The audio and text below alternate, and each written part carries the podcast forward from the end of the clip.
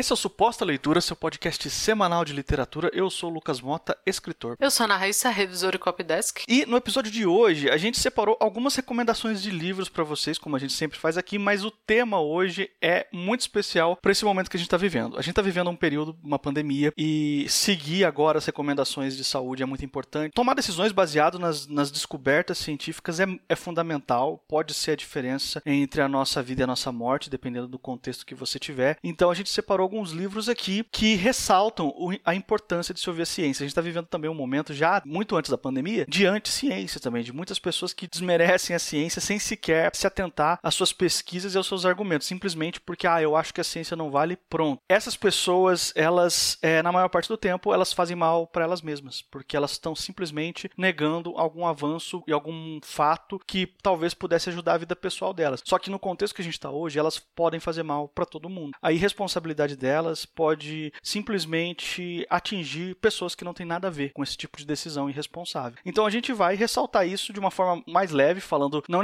exatamente de pandemia, a gente vai falar sobre a importância de se ouvir a ciência através da literatura. E a gente espera que vocês que estão ouvindo a gente, pelo amor de Deus, fiquem em casa, lavem as mãos e sigam todas as dicas de segurança, levem isso a sério. A gente vai ter que ficar um tempo assim até que tudo se resolva. E não é hora de passar pano para desinformação em grupo da família. Tá na hora de rebater mesmo. Essas pessoas já fizeram muito mal elegendo que elas elegeram. Então, recebeu fake news, notícia falaciosa, notícia bizarra de que o vírus do Partido Comunista Chinês. Rebate, cara. Não é hora. Essas pessoas, como o Lucas falou, elas estão fazendo mais mal para para os outros nesse momento do que para elas mesmas. Então, assim, rebata. Veio com, com uma fake news, veio com a notícia que não é verdade, nem se desgasta. Link, procura link na internet, procura coisas que possam falar por você, mas não é hora de passar pano para palhaçada do, de tio do Zap.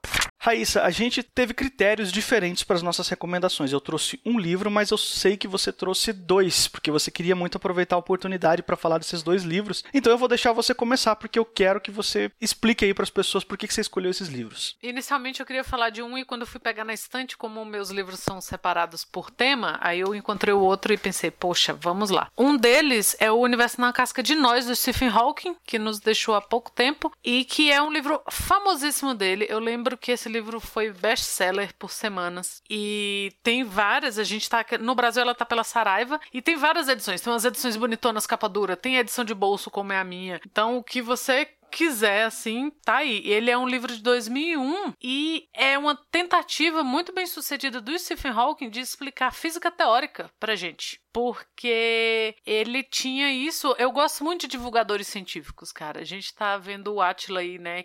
Que está na linha de frente da divulgação científica do Brasil e que já faz um trabalho maravilhoso desde sempre. Quem, quem acompanha a Nerdologia já conhece o Atila. E eu tenho um, uma grande admiração por pessoas que fazem divulgação científica, porque elas tiram a ciência, que é uma coisa difícil, desgastante e várias coisas de dentro dos laboratórios, e elas fazem a gente se interessar e a gente perceber como que funcionam. Então você não precisa ter uma formação em exatas ou em física ou o que quer que seja para você ler esse livro do Stephen Hawking, porque a proposta dele era justamente essa, que as pessoas lessem e compreendessem, e é fascinante, fascinante, fascinante, fascinante.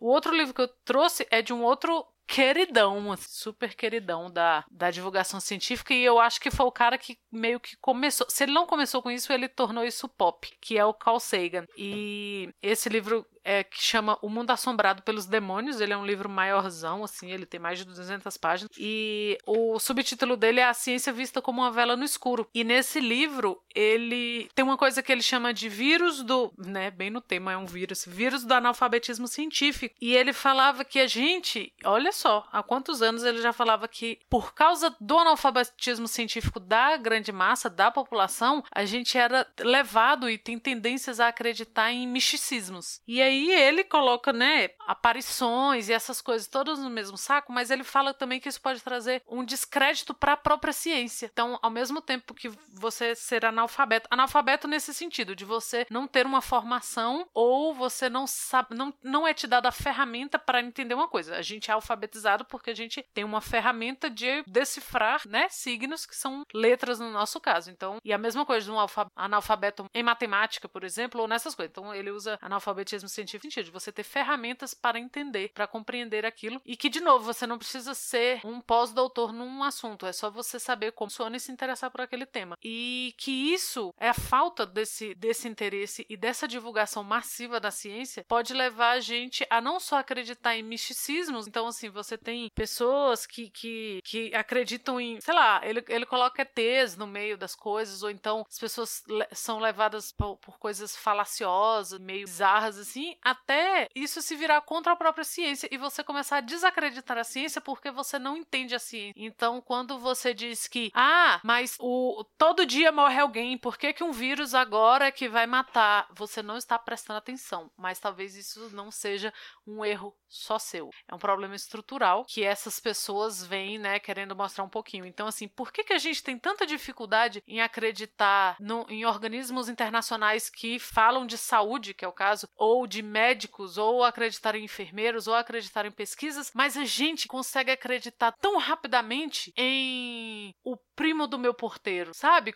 De onde vem isso, assim? Onde nós falhamos nesse, nessa alfabetização científica que as pessoas têm muita rapidez em desacreditar os estudiosos, mas acreditam rapidamente no, na notícia de que um país criou um vírus e infectou a própria população, ou que criou esse vírus para destruir a economia, ou que todo mundo está mentindo e a história toda é uma mentira e a Terra não é redonda e todos os astronautas são atores. Por que que pra gente é mais fácil acreditar nisso do que acreditar numa pessoa que estudou naquilo a vida inteira e fala assim, ó, oh, fica em casa, lava a mão. Então, a gente vai se ferrar muito se a gente não, não começar a mudar isso. E a gente ficando calado sobre isso, é, que é o que eu falei no início, de que, ai, né, deixar o tio do zap solto, cara, a gente tem que começar a contrapor porque senão a gente vai desacreditar a ciência cada vez mais. Então, antigamente, o filho que era orgulho da família porque tinha ido estudar qualquer coisa na universidade, hoje em dia ele é ridicularizado, porque há um processo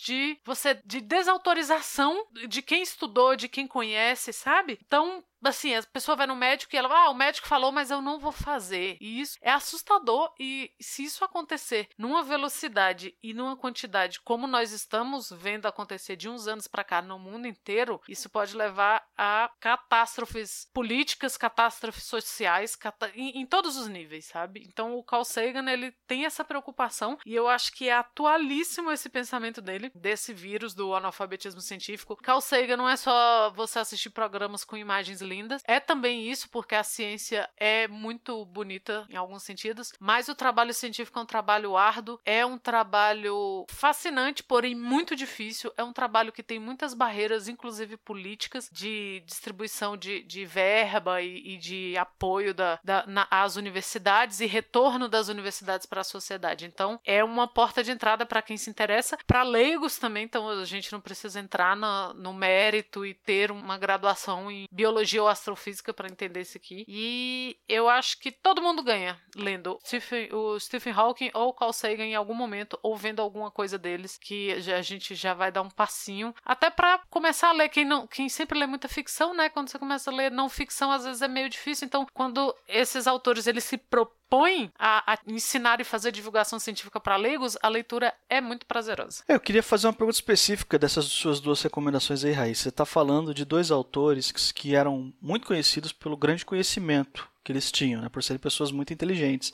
Esses livros são de alguma forma leituras densas, leituras pesadas? De forma alguma, de forma alguma. Como eles têm essa proposta de escrever para leigos, mesmo quando chegam os momentos lá que você dá uma, uma travada, mas é porque a gente não tem não tem conhecimento do tema e não porque eles dificultam. A leitura deles é não é à toa que, que são autores, né, celebrados assim, de forma alguma. Não é, eu não vou falar que é smooth sailing, porque mesmo na ficção a gente sabe que tem livros que são mais pesados. Mas esses livros aqui não tem como você falar ah, abandonei porque achei difícil. Mesmo as ideias que você não tem muita familiaridade, você pega, você entende alguma coisa e, e aquilo fica com você. Bom, e eu trouxe uma recomendação só. Eu vou num caminho um pouco diferente de você, né? Você trouxe aí dois autores que são cientistas fazendo divulgação científica com obras de não ficção. Eu trouxe um autor de ficção científica. Ele, eu tô falando agora de um outro campo, um cara que não tem um background de cientista, pelo menos não que eu saiba, eu não conheço a biografia dele, então se algum ouvinte aí quiser me corrigir, fiquem à vontade. Mas eu tô falando do Perdido em Marte, do Andy Weir. Aqui no Brasil está disponível pela editora Arqueiro com tradução do Marcelo Muita gente conhece essa história aqui por causa do filme que saiu no cinema alguns anos atrás, dirigido pelo Ridley Scott, com o Matt Damon né, no papel principal, do cara que fica ilhado em Marte, um astronauta que sofre um acidente na volta para casa, todos os colegas dele conseguem escapar e ele fica em Marte, todo mundo pensa que ele morreu e ele está sem comunicação e ele tem que sobreviver sozinho lá em Marte, sem assim, só com a tecnologia que antiga que a NASA deixou lá, mas que não necessariamente é o ideal para isso. Ele vai ter que fazer uma série de adaptações.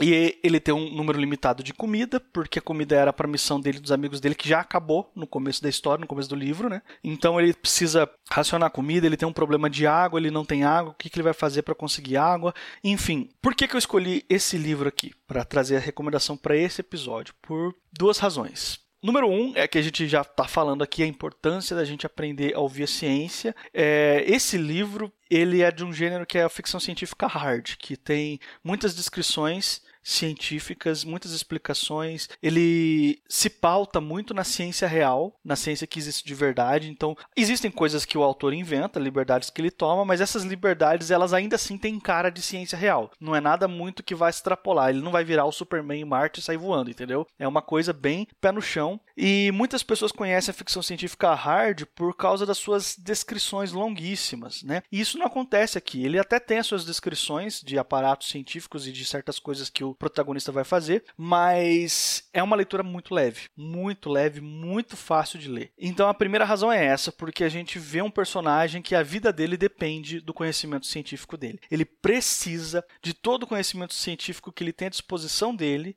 Não tem internet para ele fazer é, consulta de tutorial no YouTube, né? Ele tem que se virar com o que ele sabe e isso vai def definir se ele vai sobreviver ou não, se ele vai poder voltar para casa, para Terra ou não, entendeu? A segunda razão é que o protagonista, que é o Mark Watney, é um cara extremamente, extremamente bem-humorado e extremamente otimista. São duas características que, assim, eu sou muito raramente eu sou bem-humorado e nunca sou otimista. Eu não sou uma pessoa otimista de forma alguma. E quando eu li esse livro, eu me diverti muito, mas eu, eu me senti assim um pouco incomodado com o otimismo do protagonista, sabe? Começa, poxa, cara, você tá, tá demais, assim, tá para ser muito alto astral. Isso aí não é também assim, né? Mas quando eu terminei a minha leitura, eu entendi a importância que o otimismo tinha por esse personagem. Ele estava numa situação tão delicada, tão de vida ou morte, assim, tão de que assim, tinha dia que estava muito difícil dele continuar fazendo as coisas que ele precisava fazer. Um bom humor e o otimismo dele, muitas vezes foi a diferença para ele lidar com uma situação extrema, uma situação de sobrevivência. E eu acho que isso muitas vezes eu acho que não é a única coisa, sabe? Ouvir a ciência é ainda a coisa mais importante. Entretanto, se a gente tiver um, um pouquinho assim de otimismo, claro, com responsabilidade, sem, sem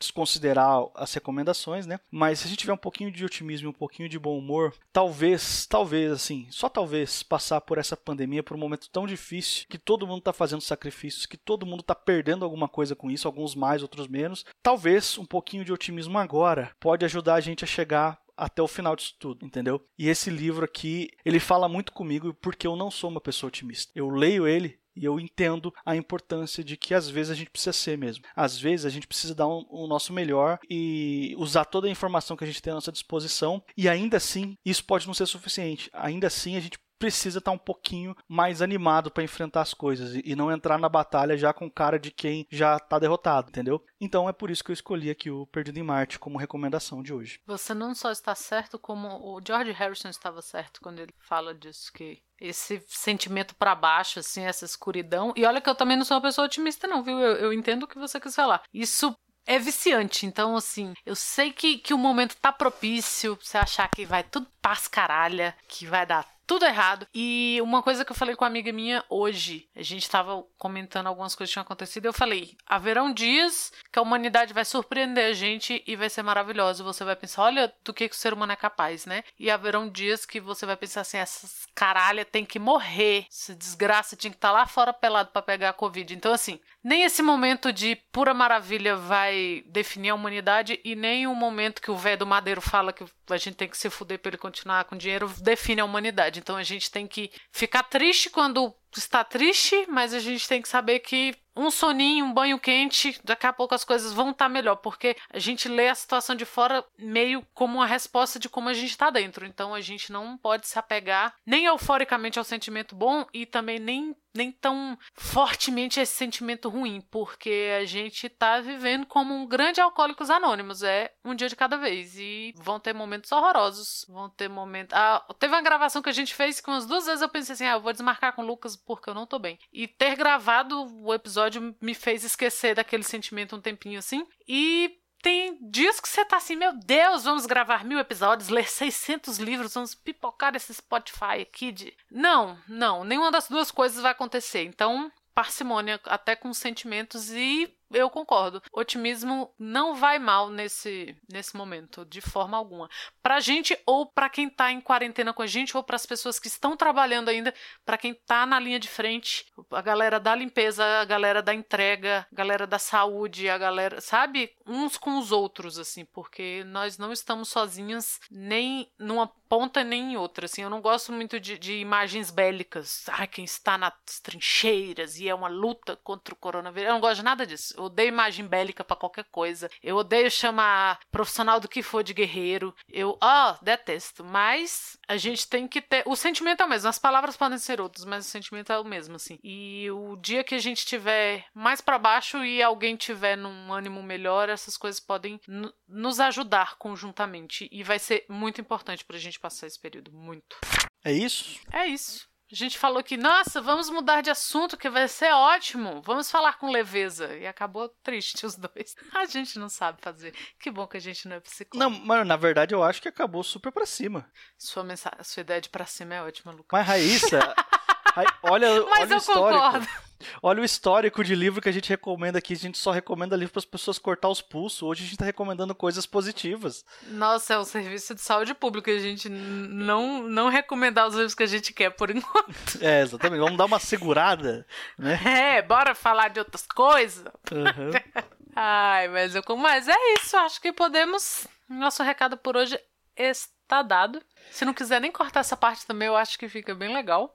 E chegamos ao fim de mais um podcast. Se por um acaso esse aqui é o primeiro suposta leitura que você está ouvindo, eu quero te lembrar que esse aqui é um podcast semanal. Toda quarta-feira um episódio novo com mais ou menos 20 minutos de duração falando sobre algum tema do universo literário. Você pode assinar o nosso feed no agregador de podcast da sua preferência. A gente está disponível em todas as plataformas, incluindo o Spotify e o Deezer. Nós estamos também nas redes sociais, então se você quiser encontrar a gente no Twitter, no Instagram, é suposta leitura. Se você quiser mandar um e-mail e-mail pra gente é espaçoleitura.gmail.com Eu sou o Lucas Mota, você me encontra no Twitter e no Instagram no arroba mrlucasmota. Sou Ana Raíssa, eu também tô no Twitter, é arroba Ana Raíssa, tudo junto com dois N's, dois R's e dois S's. Lavem as mãos, fiquem em casa se puder. Se não puder, se protejam e semana que vem a gente tá de volta.